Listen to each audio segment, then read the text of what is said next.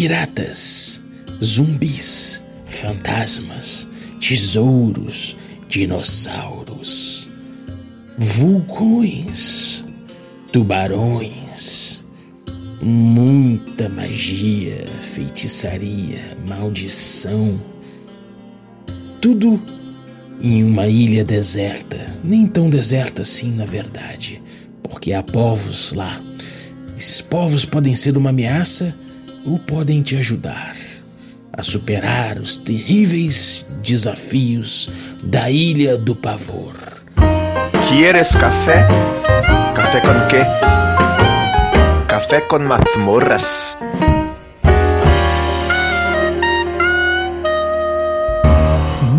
Bom dia, amigos do Regra da Casa. Estamos aqui para mais um Café com Dungeon na sua manhã com muito RPG.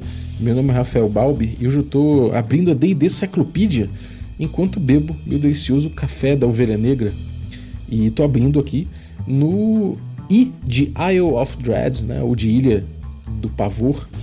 E cara, estou bebendo o, o café aqui azul, né, o, o ciano, porque afinal de contas, bom, é a cor da capa desse livro, que é um livraço lindo. E cara, se você quiser beber um café como o meu, em alto estilo, lendo um livraço desse, pode ir lá em ovelhanegracafés.com.br e utilizar o cupom Dungeon Crawl com tudo maiúsculo que você consegue um abatimento. Se você quiser um abatimento maior, torne-se um assinante do Café com Dungeon a partir de 5 reais. E aí você vai ler o seu Eye of Dread, se é que você tem uma cópia aí. Se não, de repente em PDF, quem sabe, você pode ler aí tomando seu café delicioso com preço mais barato ainda. Né? Então, indo lá e assinando o Café com Dungeon, você participa de um grupo de Telegram muito maneiro com muita gente trocando ideias sobre RPG. Você também recebe conteúdo extra e participa dos sorteios dos nossos parceiros. Então ajuda a gente aí, cara. Ajuda a gente no podcast picpay.me barra café com dungeon e torne-se um assinante. Entre pro clube! vamos falar de Isle of Dread, vamos falar de Ilha do Pavor, né? Que é um módulo das antigas do D&D, tão importante, né? Ele é muito importante na história do D&D. E ele tem, agora, agora já tem uns anos, né? acho que uns dois anos, uh, o lançamento da, da quinta edição, né, do Wild of Dread para quinta edição revisitado, né, dentro da, desse Or Original Adventures Reincarnated, que é uma série da Goodman Games. Bom, vamos falar do módulo original primeiro, né, depois a gente entra nessa versão da quinta edição. O módulo original ele é feito pelo David Zeb Cook, né, do Cook, lá que você deve ouvir a gente falando demais do, do Basic e do D&D Basic do Expert, né, do Cook and Moldvay, essa dupla é a mesma dupla que fez o Eye of Dread, então o David Zeb Cook e o Tom Moldvay. Tem, ele é um, um, livro fininho, como eram esses, esses módulos de aventura daquela época, 32 páginas, mapas azuis, né, na parte interna da capa, interior preto e branco, e ele foi lançado junto com o set Expert do D&D, né, desse D&D BX que a gente fala tanto que é o D&D Basic, Basic e o Expert, eles foram lançados em duas caixas, né, o Basic vinha com o Keep on the Borderlands, que é talvez a aventura de D&D mais clássica de todos os tempos, vem o Expert em uma outra caixa, né, caixa, caixa azul, que vem com o Eye of Dread. Então é a caixa magenta e a caixa azul. A caixa magenta com Basic, a caixa azul com Expert, a, casa, a, caixa magenta com Keep Under Borderlands, a caixa azul com o Eye of Dread. Né? E essa é uma aventura centrada numa ilha, né? como o nome diz e tal, mas o livro tem até mais conteúdo que isso. Então, quando a gente começa a ver o livro, né, a gente já vem na, na capa e na contracapa já tem mapas, né, aqueles mapas com linhas azuis que são lindos e tal, clássico demais. Mas logo quando a gente começa a ler, a gente vê que ele já começa expandindo para além da ilha, né? Ele já começa é, trazendo um pouco do entorno do que tem na ilha, lá pro continente, né? Então ele já começa trazendo essa ideia de que ele é um sandbox, né? De que ele não tem plot muito bem definido, ele não tem um arco muito bem definido. Ele é um livro cheio de ganchos, né? Uma, é para quem tá na vibe de explorar os ermos mesmo naquela ilha. Inclusive, ele fornece ali um mapa pro mestre, para ele ver o que, que tem no interior da ilha, um mapa dividido em hexágonos, né? Então ele é um hexcrawl. E ele tem também um mapa que não tem o interior da ilha delimitado ali, né? Que pode ser colocado para os jogadores irem desenhando com, com, de, com, de, acordo com o que eles acham que é o hex map daquele jogo ali. Então, a estrutura dessa aventura é bem simples, na verdade. Primeiro, ela, como eu falei, ela delimita o mundo, mundo em volta, né? O, ela, começa, ela começa esboçando o que é o known world, né? O mundo conhecido, que a gente vê ali desabrochando ali no Carameicos, a gente vê ali no Mistara, né? De forma geral, dentro do Mistara. E é esse mundo conhecido que é feito para ser um mundo básico de aventura do D&D na época. É, e ali ele começa a falar das nações, do, dos, do, das localidades ali do continente, né? E de como que você pode vir a, a, a, ingressar numa aventura na ilha. E esse mapa do continente, inclusive, ele é histórico, ele é muito bem detalhado, né? E o mapa, o, o módulo fala em mapa C1, né? Ele comenta ali que é o mapa continente 1, mas no mapa em si ele tá como M1. Eu não sei se isso é um erro, me pareceu um erro que foi inclusive reproduzido fielmente aqui na, na edição mais moderna da quinta edição, né? Que eu vou dizer, vou explicar melhor essa edição, mas é reproduzido de forma fiel. Mas é um mapa de continente muito importante, porque ele traz aí esse, essa parte sul do continente dali do mundo conhecido, que dá, inclusive, que é dar acesso ali à ilha através do oceano, né? E é um hexmap de larga escala, ou seja, cada, cada, cada hexágono compreende 24 milhas, né? E, e para quem tá ligado aí no, nas dinâmicas de hexcrawl que a gente tem falado bastante, 24 milhas é bem extenso para um mapa de para um mapa de, de hex, né? É, a porção sudeste do continente né, é, é, é, retratado dentro disso, e as ilhas do arquipélago também, ou seja, a ilha do, do, do Pavor não é a única ilha que está ali, existem outras ilhas em volta. E, e, ele dá uma, uma descrição de mais ou menos de um parágrafo a respeito de cada região continental e do que, que tem ali em torno das ilhas, o que é muito interessante porque é fácil você ambientar, é fácil você começar uma aventura, até porque essa, essa aventura, a ilha, a ilha, a ilha do medo, né? Ela ela já é da caixa expert, né?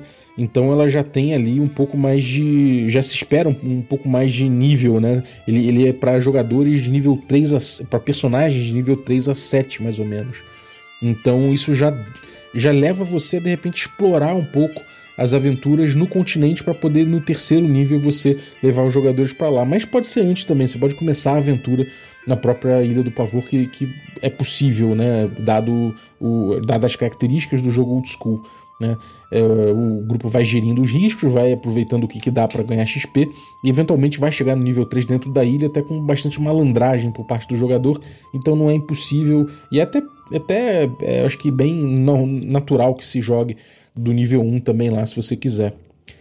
Enfim, mapeada ali a região sudeste, né? Ele até fala ali dos principados de, de o, o, o condado ali de, Eter, de Etengar, os povos livres de Heldan, o reino de Vastland, Ostland e os Jarls de Soderford, as Broken Lands. Ele fala de Rockholm, que é o lugar dos anões, os clãs de Atrugin, Atruagin, né? a, a República de Daroquim, Alfheim, que é o lugar dos elfos, o Emirado de Ilaruan, que é onde rola Lost City, né? que a gente visitou ali com o D&D Moleque, é, os Cinco Condados, o Grão-Ducado de Carameicos, que é muito famoso aqui no Brasil, o Reino de Lerende, as guildas de Mirotad, o Império Tiatis e o arquipélago de Tanegiot, né? Isso tudo ele tem um parágrafo dizendo mais ou menos como é que é cada região dessa, que é muito curioso, né? Porque é muito legal a gente ver isso sendo abordado ali de uma forma imediata, rápida, dando bastante lacuna para você criar em cima, né?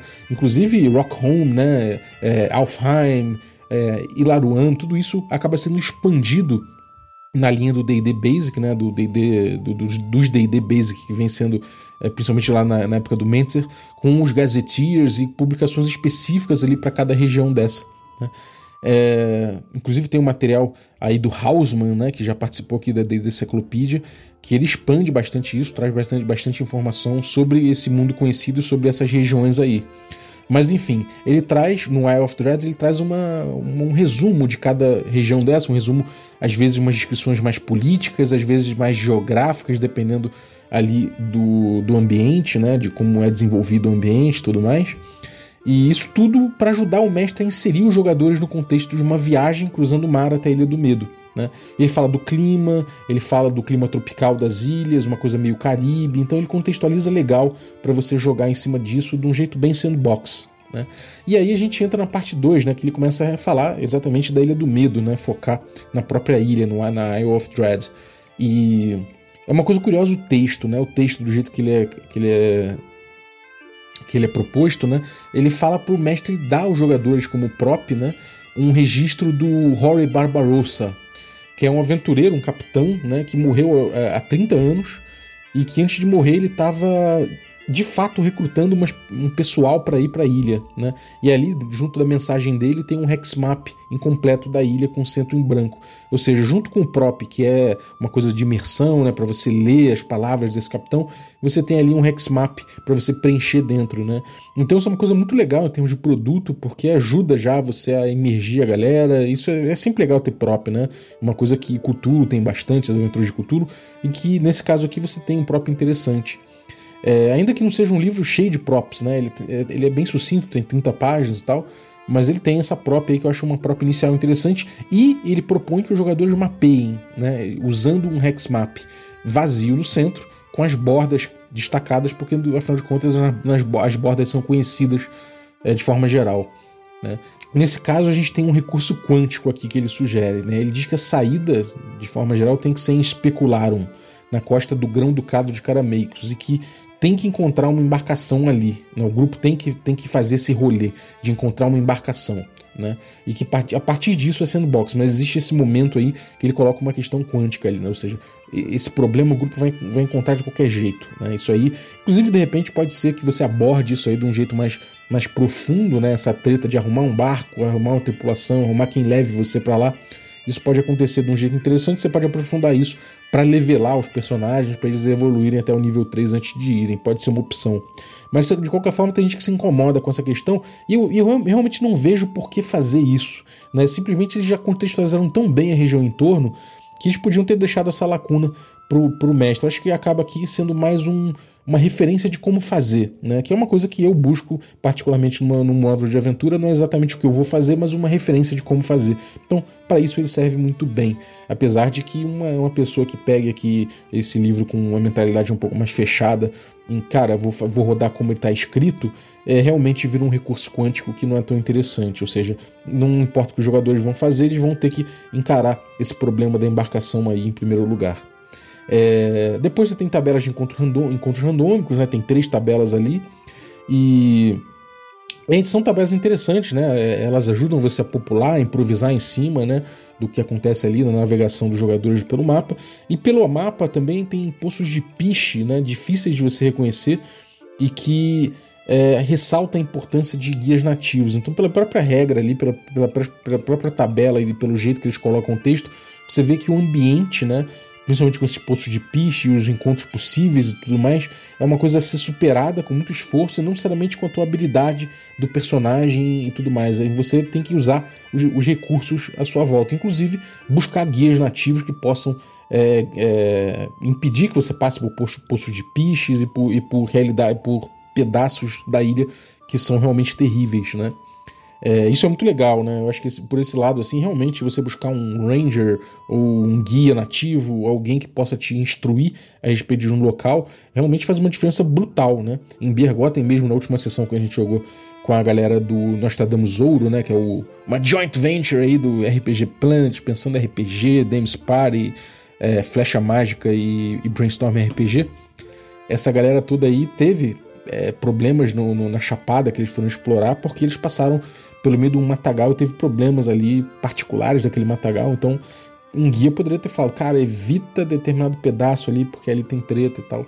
Isso ajuda muito, né? De fato, é uma solução que você pode buscar como jogador num, numa aventura típica como essa. E é uma simulação mesmo do que um explorador de verdade faria, né? Bom, eles descrevem no livro, né, eles passam a descrever ali os, os povoados locais, porque isso é uma parte importante, né? E a sua constituição política interna, os recursos que eles têm, né? Inclusive quanto que, de recurso que o grupo pode conseguir com cada grupo desse. É, tem mapas das vilas e acampamentos de pirata também. Tem outros locais de interesse com descrições internas, é, inclusive, né? Com prop, com, com, com mapa, né? Não prop, com mapa e tudo mais. E você tem ao todo 24 regiões demarcadas ali naquele mapa de hexágonos, né? Da ilha e cada um dele com elementos e dinâmicas de encontro próprias, né? Então isso é muito legal, que cada local desse, cada. É, é, sei lá, tem locais ali que dizem a cada dia que o grupo passar dentro de dois hexágonos de distância de tal local, o encontro aleatório vai acontecer da tabela X. Então, eles colocam essas dinâmicas atreladas a regiões, que é uma coisa muito interessante, né? Isso descreve muito bem o ambiente e descreve muito bem o perigo que tem em trafegar naquele local. Afinal de contas, é a Ilha do Pavor, né? Então, se, sei lá, se, se você tem ali. É, sei lá, um lar de um monstro com um tesouro ali dentro, você é, há a chance de você cruzar com esse monstro, porque afinal de contas ele mora ali. Então ele diz que cada, cada dia tal você tem ali, dentro de dois hexágonos, você tem a chance de avistar esse monstro, né? Ou de topar com ele da pior forma possível. Você tem tubarões, você tem pleisiossauros, você tem ogros, você tem diametrodontes, você tem aranhas gigantes, você tem zumbis, pterodátilos, dragões, gárgulas, neandertals, homens lagartos, você tem um platô central, inclusive, onde tem um dos motivos mais fortes da aventura. Mas em torno ela é recheada né, de. É bem gonzo nesse sentido a aventura, né? É aquela ilha de aventuras mesmo, uma coisa misturando pirataria, fantasma, zumbi, tudo. Tudo. Né? E isso me encantou muito a primeira vez que eu vi a aventura e talvez seja um dos maiores motivos de atração. É essa variedade de desafios, é essa coisa que. Sabe, é muito legal você ver que pode acontecer alguma coisa dessa no meio do teu jogo, sabe?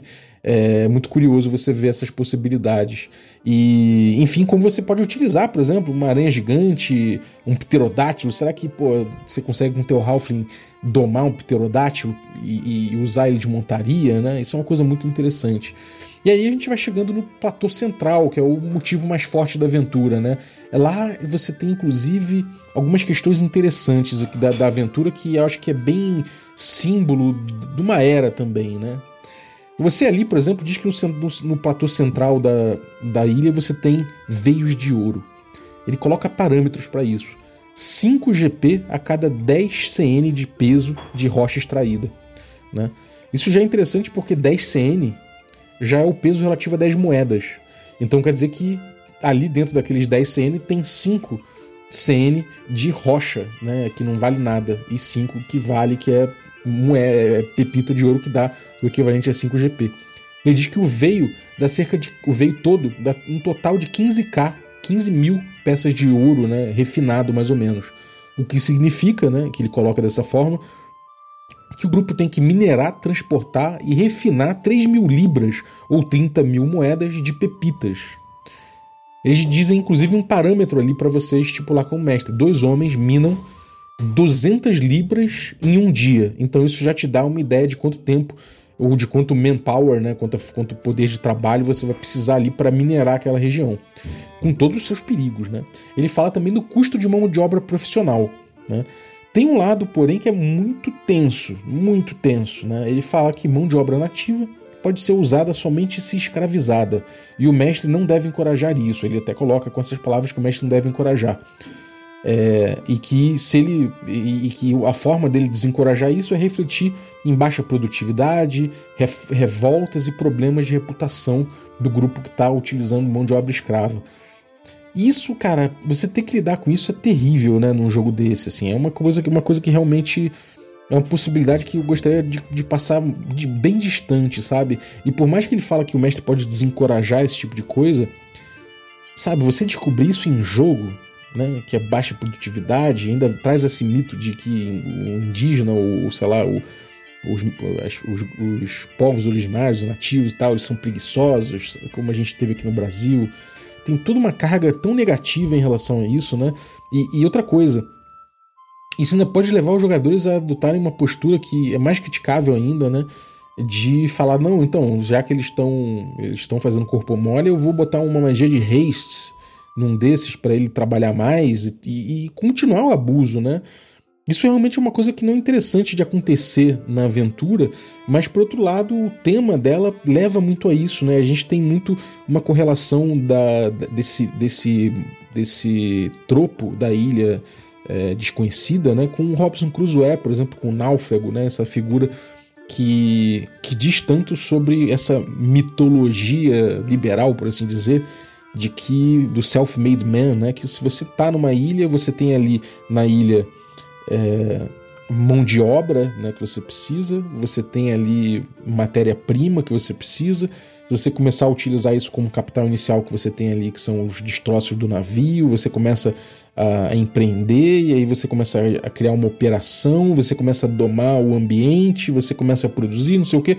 Quando você vê, você está eventualmente se permitindo, né, de falar, bom, eu vou tirar o máximo proveito possível dessa mão de obra nativa aqui e adotando uma postura extremamente complicada em relação a isso. Então é bom conversar um pouco com o grupo de que, cara, olha só, não é nem questão de, de desestimular falando de baixa produtividade, revoltas e problemas de reputação, não. É de falar, cara, porra, não é legal abordar isso aqui, né?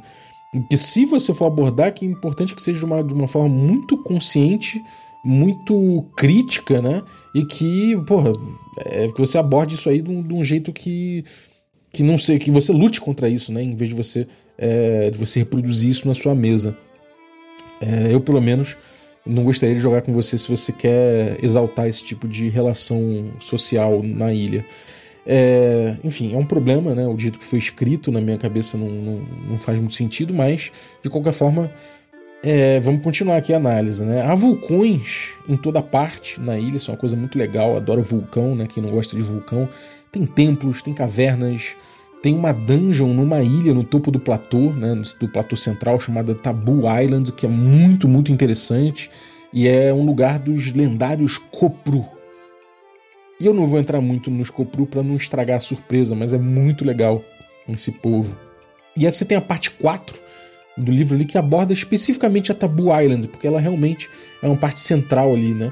Ela é uma dungeon tal que tem muita, é, tem muita tem muita profundidade, assim, ela é muito interessante essa dungeon, o jeito que ela funciona e o jeito que você pode trabalhar ela com os jogadores, né? Eu acho que é interessante você meditar um pouco em cima da Tabu Island, porque ela tem uma certa centralidade ali e pode ser interessante você lidar, inclusive, com ela dentro do contexto de que no platô central tem pode ter extração de ouro, esse tipo de coisa. Então, essa dungeon ela diz muito sobre. Ela, ela, ela tá muito contextualizada nesse ambiente geral da ilha. Então, ela é muito interessante. A parte 5, ela traz novos monstros, né? Com. Isso é, isso é legal, né? Ela traz uns, uns monstros ali, ela traz, traz grupos rivais da ilha, líderes nativos, ela traz, ela traz algumas fichas default, né? E monstros novos também. Uma coisa também de, de, se lamentar é que os nativos né, da ilha estão dentre os monstros com as suas fichas. A gente entende que até comerciantes, por exemplo, é, humanos de forma geral, ali, piratas, bandidos, comerciantes, é, sei lá, às vezes algumas profissões estão ali é, reportadas como dentro da, das fichas de monstro, nos, monstro, nos manuais de monstro do D&D, mas de, de, qualquer forma não é a mesma coisa, né? Quando você bota um nativo dentro dos monstros, a gente sabe como é que é fácil cair nessa questão de que a gente tem que eliminar os nativos, né? Dentro de um jogo desse aí, porque afinal de contas, é, é enfim, a gente está trabalhando com jogos que, que, que podem cair facilmente em combate e numa situação de, de tensão que vai ser resolvida com magia e com, enfim, com canhoneira na cabeça desses seres ali. O que não é muito interessante também, eu acho que é uma questão a se, a se, a se levar em conta, né? Na, e aqui é uma crítica editorial, né? Uma crítica à edição mesmo, né? Uma, um, é, um, é um problema realmente que, é, é, enfim, daquela época lá não é difícil você ver esse tipo de problema nas edições da TSR. Enfim, aí a gente chega finalmente à edição da Isle of Dreads do D&D, aqui que por algum motivo eu consegui comprar por 11 reais na Amazon, eu não sei se eu tinha algum crédito, eu não sei se eu comprei alguma coisa que não veio e eu não percebi, eu não sei o que aconteceu, eu sei que eu tinha um crédito ali específico que abateu, quando eu vi eu tava comprando por 11 reais esse Isle of Dreads, que custa uma fortuna hoje em dia, tá muito difícil pelo dólar, a própria edição é cara, já era cara antes do dólar estar tá muito alto, mas é uma série da Goodman Games, que essa aqui é a edição número 2, né? A primeira é o Keep, próprio Keep on the Borderlands. É uma série da Goodman Games que revisita os módulos clássicos do D&D. Eles chamam de Original Adventures Reincarnated e, e eles adaptam, eles não só, só trazem o, o, o, módulo original, mas como eles trazem uma expansão adaptada para a quinta edição. Né? Então eles chamam de uma edição de quinta uma, uma uma, uma homenagem clássica e uma conversão para a quinta edição. Que é feita aqui pelo Chris Doyle e pelo Tim Wadzinski, né? Uma coisa interessante aqui, né, que ele, pra você ter ideia, se o módulo original tem 30 páginas, esse aqui tem 328 páginas. ele tem textos muito interessantes. Né? Ele primeiro são textos autorais, assim, são, são, são resenhas aqui, por assim dizer. Não é resenhas, não, são prosas ali.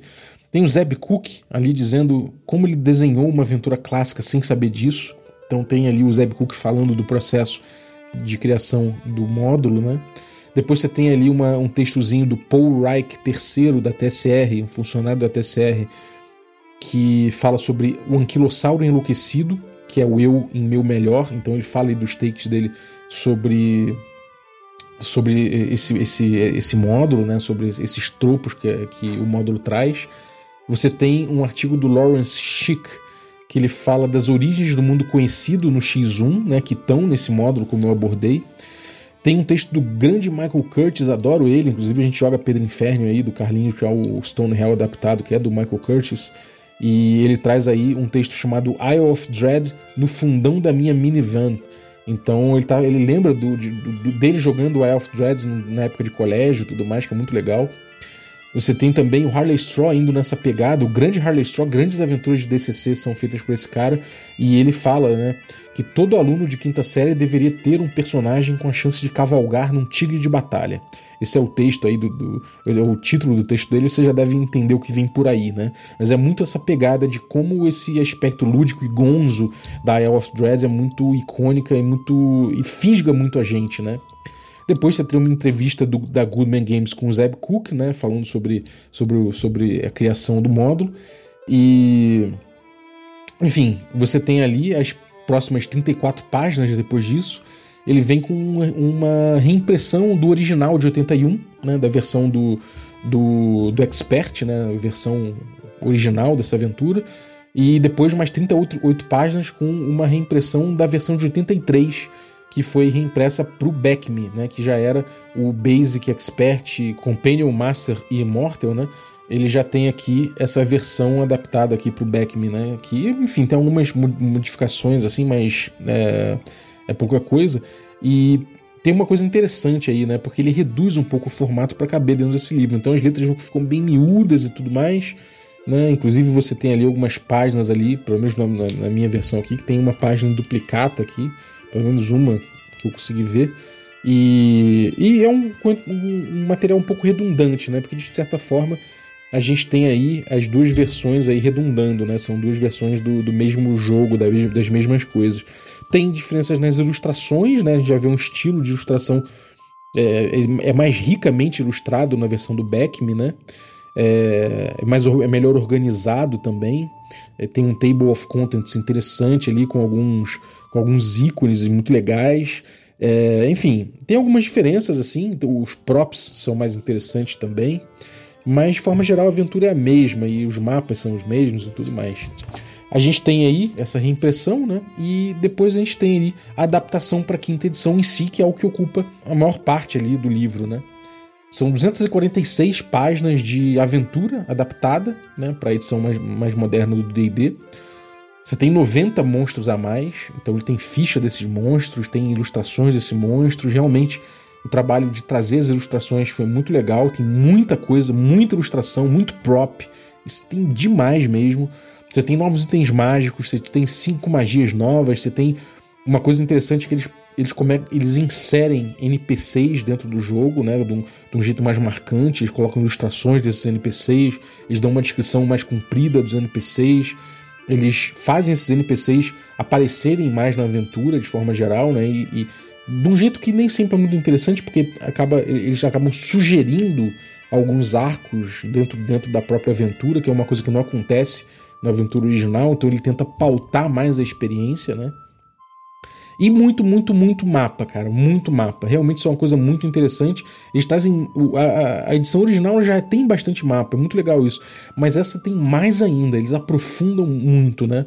É, de forma geral, o que, o que eles fazem é que esses módulos originais, como assim como eu já vi o, o, o Lost City, né, aqui no, no café, é, o Elf Dreads também segue essa linha de que você tem muita lacuna. Isso é uma característica das aventuras antigas. O, o, o Lost City, por exemplo, ele pega a segunda parte do, do templo, do templo não, do, do, do, da pirâmide lá de forma geral, E ele deixa que os jogadores explorem aquilo, que os jogadores populem aquilo, que eles, enfim, que eles inflem aquilo lá a partir do que eles já viram. Né? O Wild of Dread também tem bastante lacuna.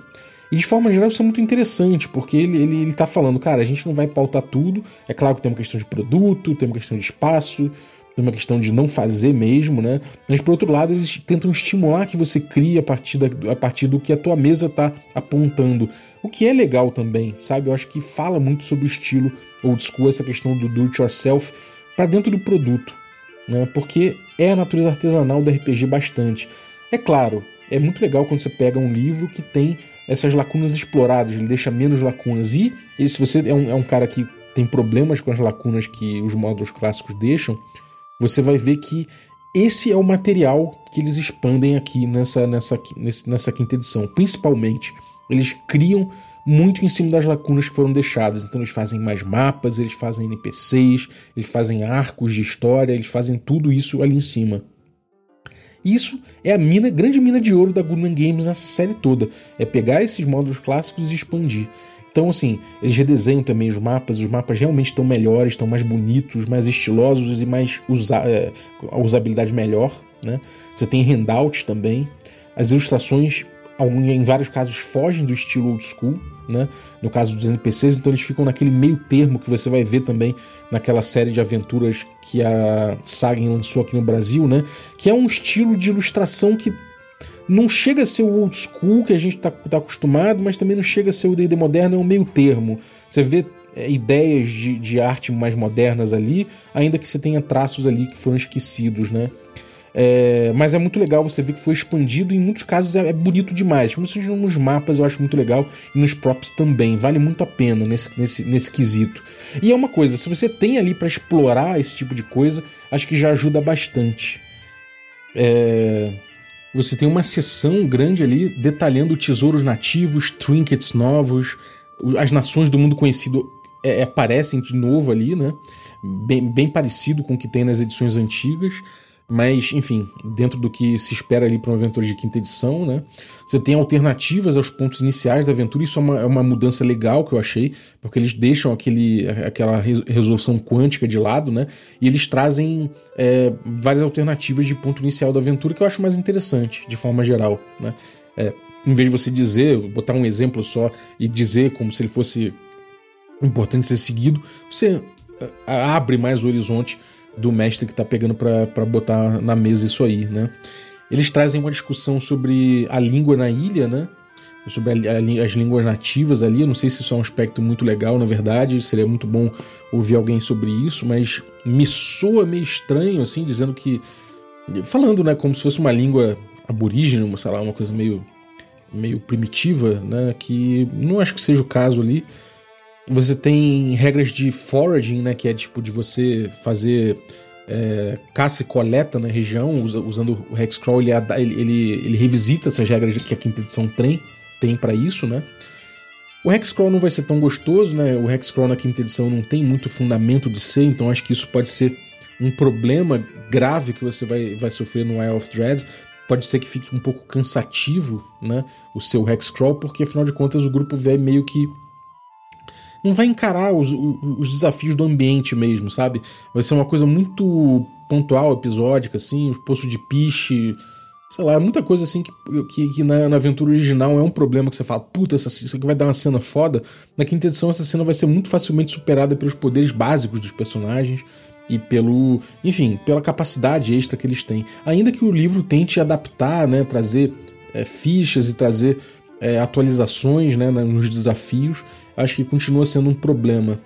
É, realmente, Hexcrawl na quinta edição não é uma coisa que eu vejo funcionando tanto assim. Mas talvez que você consiga dar um gosto interessante se você pegar pesado nas regras de. nas regras de exhaustion, né? Exaustão. Vai ser importante você pegar essas regras de exaustão e trabalhar bem aí na, na, na ilha, do, na ilha do medo, na, na ilha do pavor. É, uma coisa interessante são as plantas raras, né? Ele traz valores e as propriedades dessas, dessas plantas raras, o que é muito legal, né? Tem tabela de rumores também, que é uma bela adição, eu acho que de forma geral, né? Mas o modo de usar o, o, os rumores é mais orgânico na aventura original, né? É, não sei, é uma questão de zoom narrativo, talvez, porque no, no, na aventura original você meio que vai visitando os povos, vai colhendo esses, esses rumores, né? Dentro de cada povo, dentro de cada interação social que você tem. E na, na, na, Reincarnated, né, na aventura de quinta, ele te dá uma tabela meio que pra você jogar ali, para você jogar, então é, meio, é menos orgânico, né? Ele, ele, você meio que vai jogar alguns, alguns, alguns rumores no grupo e o grupo vai trabalhar com isso. E aí isso pode levar o grupo, inclusive, a nem entrar numa de procurar rumores com os, com os grupos nativos ali, porque afinal de contas eles já sabem algumas coisas para onde ir, sei lá. Ele aborda dinheiro de uma forma muito interessante. Ele fala de dinheiro, ele fala de meio circulante, ele fala quanto que os nativos podem fornecer em valor, quanto eles podem comprar dos, dos, dos aventureiros, quanto que eles podem vender, o que, o que, que eles podem vender. Né? Na original, eles colocam 5 mil gold como limite geral do que essas tribos podem pagar né, por tesouro. Na edição nova, eles colocam um parâmetro mais claros para peça de arte, pedra, é, pedras preciosas, brutas e uma tabela de economia que eu achei interessante. Então, você encarar como uma coisa de troca, né, é, é você encarar essa questão do, do metal ali, pode trazer uma profundidade interessante para o jogo que pode ser explorada de um jeito bem sucedido na, na tua campanha. É, em vez de você explorar necessariamente eles como um recuo, os nativos e, e sua força de trabalho, não sei o que, como uma coisa a ser explorada, mas uma coisa de troca, uma coisa de uma economia que, que se estabelece ali na ilha. Isso pode ser uma coisa mais interessante. É, até porque o DD tem uma coisa de ouro muito central. Porém, né, voltando para a quinta edição e seus problemas, a quinta edição ela caga bastante para ouro. E ouro, tesouro, de forma geral, é um tropo muito interessante nessa ilha, né? Aquela coisa da ilha do tesouro. Então a gente perde um pouco essa coisa da caça ao tesouro na Ilha do Medo, na Ilha do Pavor, porque o D&D Quinta não tem uma função muito clara para esse tipo de para esse tipo de, de recompensa, né, do jogo. É, enfim, tem questões ali no texto, né, que eu acho que ele podia ter é, mudado simplesmente do, da edição original. O jeito de mencionar, por exemplo, que tem dríades que atacam homens brancos e tudo mais, por que, que os. É, é, é meio que você propor o desafio para o homem branco, né? Então quer dizer que se os jogadores, se os personagens forem, forem de pele negra, de pele escura, eles não vão sofrer esse desafio. Por que nessa diferenciação dessa forma? A gente até entende que tem uma questão de simular ali, que bom, os homens brancos são normalmente quem atacam a ilha e tudo mais, então a Deide reage deles dessa forma. Mas, cara, enfim, isso aí novamente tem que ser tratado com cuidado, né? É, não acho interessante você botar o simulacionismo em primeiro lugar em relação a esse tipo de coisa. Afinal de contas, a gente está num mundo de fantasia que você pode trabalhar da forma que você quiser. Então, se tirar esse tipo de questão pode ser muito mais interessante do que você simplesmente manter de um texto que, afinal de contas, é dos anos 70 e que carrega muito é, todos os problemas né, que a gente vem encarando, que hoje em dia a gente já consegue mapear melhor. Né? Você tem essa língua tribal genérica falada, falada na ilha também que me incomoda. Né? Você tem essa, essa questão dos, dos Neandertals também usarem mais ou menos o mesmo stat block dos nativos da ilha. Isso também é problemático, né? Eles aparecerem na seção de monstros, como eu falei ali atrás. E o texto simplesmente repete todo o esquema de mão de obra profissional e mão de obra nativa para a estação do ouro é, que, que do, do, do, módulo original. Ele simplesmente repete esse texto, que é um absurdo nos dias de hoje você fazer isso dessa forma. Você pode trabalhar aquilo de outra forma, você pode botar a crítica, você pode aprofundar essa questão ali, no mínimo, né? Para não dizer ressignificar tudo, né? É, ele fala, é, por exemplo, do, do, do povo que vive na escuridão do tempo, ele fala em humanos degenerados. O termo degenerado também ele carrega uma, uma, uma herança bem maldita, né? em falar em humanos degenerados que vivem no escuro do tempo, também a parte da luz, né, também traz uma simbologia um pouco complicada, ainda que isso seja uma questão mais ampla do D&D todo, né? A gente meio que tratar é, outras raças assim de monstros como humanos degenerados é um problema por si só dentro do D&D como um todo, mas se ele, fica muito mais claro e evidente nesse módulo. Então, crítica é necessária, né? Como tudo que a gente vai trabalhar na, nessa vida, né? É, mas esse, esse módulo aqui a gente consegue ver hoje em dia com bem mais clareza e me, me espanta o fato da Gourmet Games não ter prestado atenção nisso. Inclusive, se alguém for traduzir esse material para português, eu recomendo realmente que se tente tomar uma liberdade em relação ao material original e se discuta isso de repente com a própria Gunman Games para se ressignificar isso, se reescrever isso de alguma forma que não que não induza tanto, né, uma visão tão tão escrota da, desse tipo de tropo. Né? A gente tem esse tropo que dá para ser trabalhado de formas muito legais, e, é, aprofundar o gonzo, aprofundar essa coisa nonsense, de, quer dizer, não é nem nonsense, mas essa, esse convívio de dinossauros, piratas e zumbis e fantasmas e sabe esse tipo de coisa dá para você trabalhar de uma forma mais interessante. Enfim, você não precisa usar é, nem, nem botar né, como uma possibilidade você usar a mão de obra nativa como de forma escrava, isso é uma coisa que é para estar completamente fora do escopo, acho que não faz sentido você trazer isso para uma edição nova, e todos esses problemas que eu apontei aqui. Essas são as minhas críticas ao módulo, e apesar disso eu acho que se ele não fosse tão caro, eu recomendaria. Pelo preço eu não recomendo no Brasil, né? Se você for, americano, tiver facilidade, se você ganhar em euro, ganhar em dólar, tiver facilidade de frete, etc., aí recomendo sim, por conta das expansões, como inspiração mais, né? Se você for jogar quinta edição, você vai ter que pegar pesado aí, como eu falei na Exhaustion, né? Você vai ter bastante material expandido, que pode ajudar também no Old School. Se você for mostrar esse módulo Old School, dá uma passada de olho nas expansões que eles trazem, pode ajudar você a aprofundar o seu material e poupar algum trabalho quando você encontrar uma lacuna. Pode ser que você fale, bom, isso aqui preenche essa lacuna, vou usar. Então é um material bom, né? Apesar de todos esses problemas, ele é um material bom.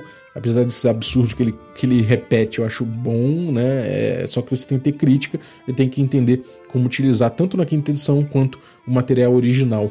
Se você quer saber, eu, eu, particularmente fico satisfeito com o material original. Se eu tivesse o material original impresso em mãos, assim, de repente eu não precisaria comprar Eye of Dread e aí eu pensaria duas vezes em comprar esse produto. Mas é mais isso, a capa é dura, ele tem tem aqueles barbantinhos para você marcar página, ele é bem ilustrado, a impressão é muito boa. Os textos, principalmente no, no, que eu citei ali dos autores e da galera entrevistando, da galera fazendo relatos sobre Alpha Dread, são muito interessantes, muito mesmo. Inclusive, pode ser que eu pegue aqui um texto ou outro desse para ler e para abordar com vocês, para a gente trabalhar em cima do que eles trouxeram, porque são muito interessantes mesmo. Então é isso. Esse foi o Isle of Dread, tanto o material original quanto o material expandido da quinta edição aqui no Original Adventures Reincarnated.